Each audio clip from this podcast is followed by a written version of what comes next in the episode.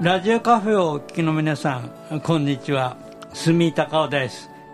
京都憲法ラジオの時間がやってまいりました、えー、この番組は瞳建設をはじめ多くの市民の皆さんのご協力によりまして憲法9条京都の会がお送りいたします、えー、最近では YouTube でも見られるいうことになりまして、えー、視聴者の数が拡大しております、え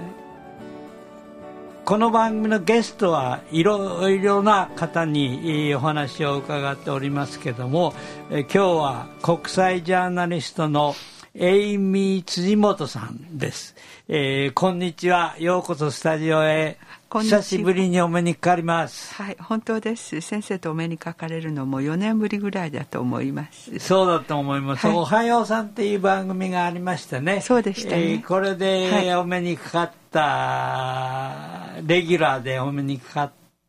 あ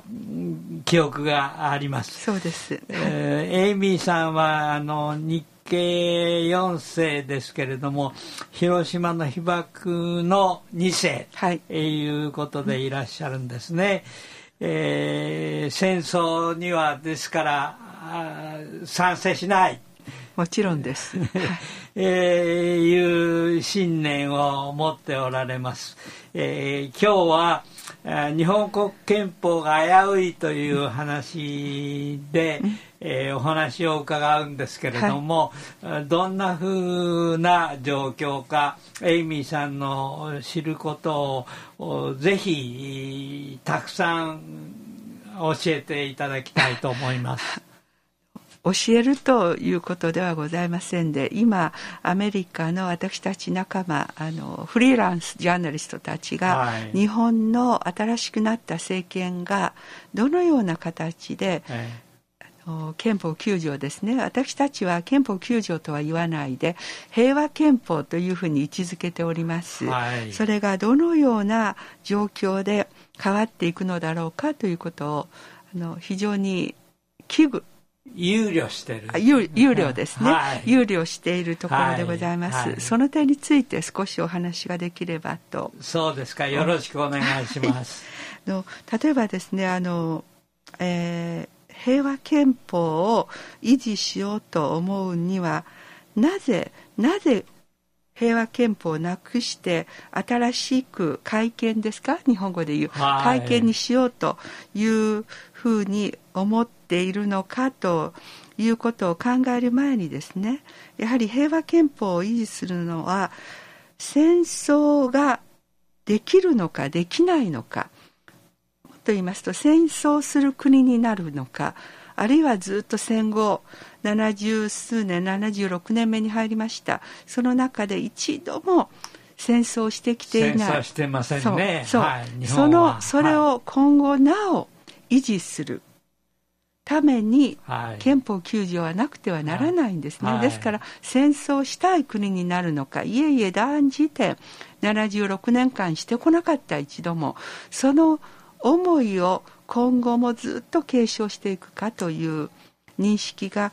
まず皆さんが改めて私は持ってもらいたいと思うんですね。そうですね。うん、多くの日本人は悲惨な経験を戦争中してますからね、う。ん、あの二度と戦争はしないという人が多いと思うんですけども、うん、政治の世界はまた別で、そうですね、えー、なんかいろんな動きが最近、特に目立ってきている、新政権下で目立ってきているというふうに思うんですけど、いかがでしょうか？そうですねただあの一方的に言うのではなくまあ、彼らにとっては外国の侵略から自分たちこの日本を守るのだという、はい、そういう意識が相当あって国民にそのような声を届けているような空気があると私は思っています。でそれは当然ながら自分の国を守るっていうことは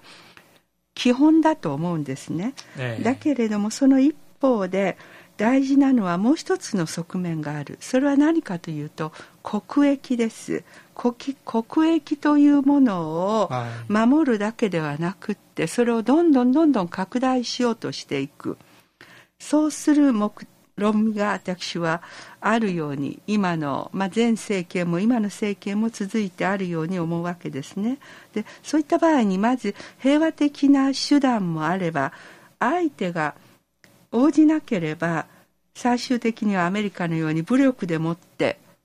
突き進もうとする、はいはい、はい、それがあるわけですね。この頃武力もね、うん、なんか技術的に進化してるということがありますからね。技術的に進化して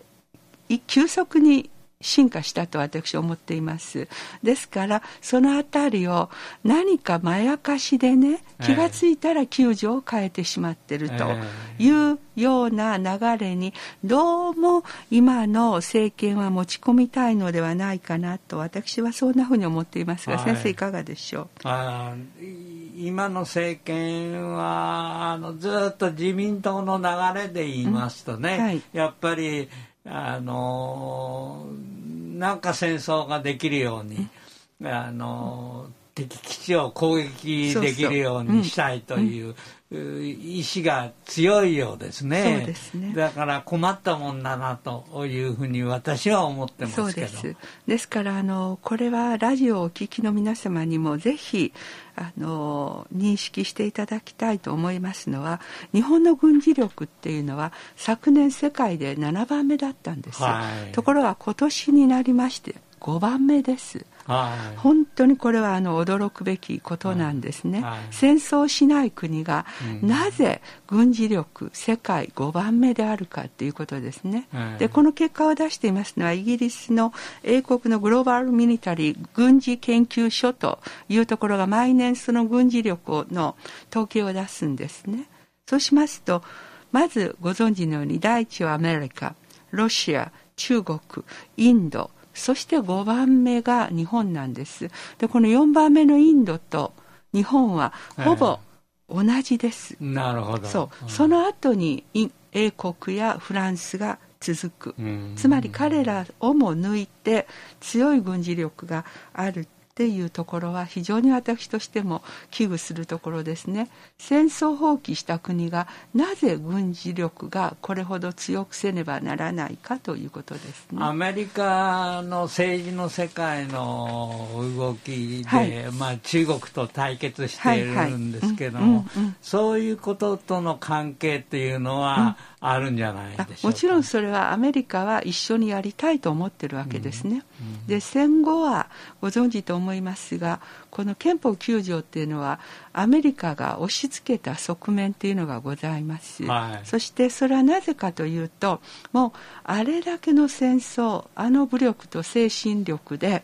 あれほどの戦争をしてきた小さな国日本だけれども、うん、戦後はもう大きなものを作らせない。例えば飛行機であったり船であったり作らせない、その代わり小さい日本人は器用だから時計だとかそれにまつわる宝石のようなとにかくあの小さいものを作る。というふうに、の占領政策の中で考えていったわけですね。はい、はい。ところが残念なことに1950年ぐらいでした。中国で共産革命が起きて、はい、どうも共産党に政権を委ねられそうだというところからアメリカは方向転換するわけですね、はい、こんなことあってはいけないという時に初めて戦争を放棄させるために押し付けたはずの憲法9条が邪魔になってきたわけですよ、先生。でそれでもって今度は警察予備隊というものを作りました。アメリカの協力のもとで日本政府と。それが今でいう自衛隊の前進なんですね。そうですね。ご存知ですね。はい、そうところがある程度はネックになっていて、はい、その現在も確か陸上自衛隊が20万人足らずですから、それでは増えない、ね、増えない、はい、だからおぼつかない。それではなかなか後方支援であれ何であれ大義名分を持って助けてもらうには武力として足らない。ですから次に何をしたかというと。のこれは航空母艦とは名付けていませんけれども、えー、実は、えー、出雲であったり、うん、えー、加賀ですね、はい、あれを決してそういうふうに言わないで駆逐艦というふうに称してこの、まあ、アメリカの協力のもとにアメリカの推進のもとに、えー、実際には飛行機が、そうなんです、着陸できる船体を持っているそうなんですよ。ですから表向きはそう護衛艦のように駆逐艦と言いながらも結局はこの空母と同じなんですね、はい、それでアメリカはそれを単純に JS という日本の船をあの頭文字として JS とだけ言っていますね、はい、でアメリカの場合ですと USS まあ、例えばこの間の友達作戦に向かった空母レーガンは USS レーガンと言いますが、日本の場合は US それしか言わない。後のことは何も言わないんですね。それくらいに日本とアメリカは密接なんです。であの大事なところはその出雲や加賀に乗っかかってるのはこれ F35 という戦闘機なんですね。はい、でその F35 はその中で最もあの優れているのは 35B なんですがそれの訓練を実はやはり中国との在り方に向かって自衛隊とともに合同演習をしてきています。これは非常によろしくないですね。で、まあ、F35 というのは先生もご存知と思います。あれはヘリコプターのようにずっと上に上がってそして下にっていうところですから、はい、いわばヘリコプター的なエッセンスで空に向かいます、はい、それから飛ぶわけですね。だからそれが実際戦闘機であるかどうか見極めがつかないといったそのごまかしで来ているというのも、まあ、アメリカとの一種のの暗黙のうちの了解で行っているというところです。航空母艦も、はい、ヘリコプターもそうそう。ごまかしの部分がある、うん、そうです。そういうところです、ですね。はい、うん、それを私は大変危惧しておりますので、はい、まあ、日本の皆様方がとにかくその本当は軍隊の拡大をどんどんどんどんあの遂行していながら一方では自国のためにこういうことなんだとい。うふうに、はい、まあ、言ってきている。いざという時に福島の大惨事のように、はい、あるいは熊本のように物資を運ぶために作ったと言いながらそうではない、はい、というところです、ね、もっとお聞きしたいんですけどもね。ね、そろそろ時間が来てしまったんです。えー、今日は岸田内閣などが急ピッチで憲法を変えようとしている動きについて、えー、国際ジャーナリストのエイミー辻本さんにお話を伺いました、はい、大変、えー、参考になりました。ありがとうございました。京都京都憲法ラジオの番組は瞳建設をはじめ多くの市民の皆さんの協力によってえー、憲法9条京都の会がお送りしております。YouTube でも見られるということにご留意ください。じゃあまた次回よろしくお願いいたします。はい、ありがとうございました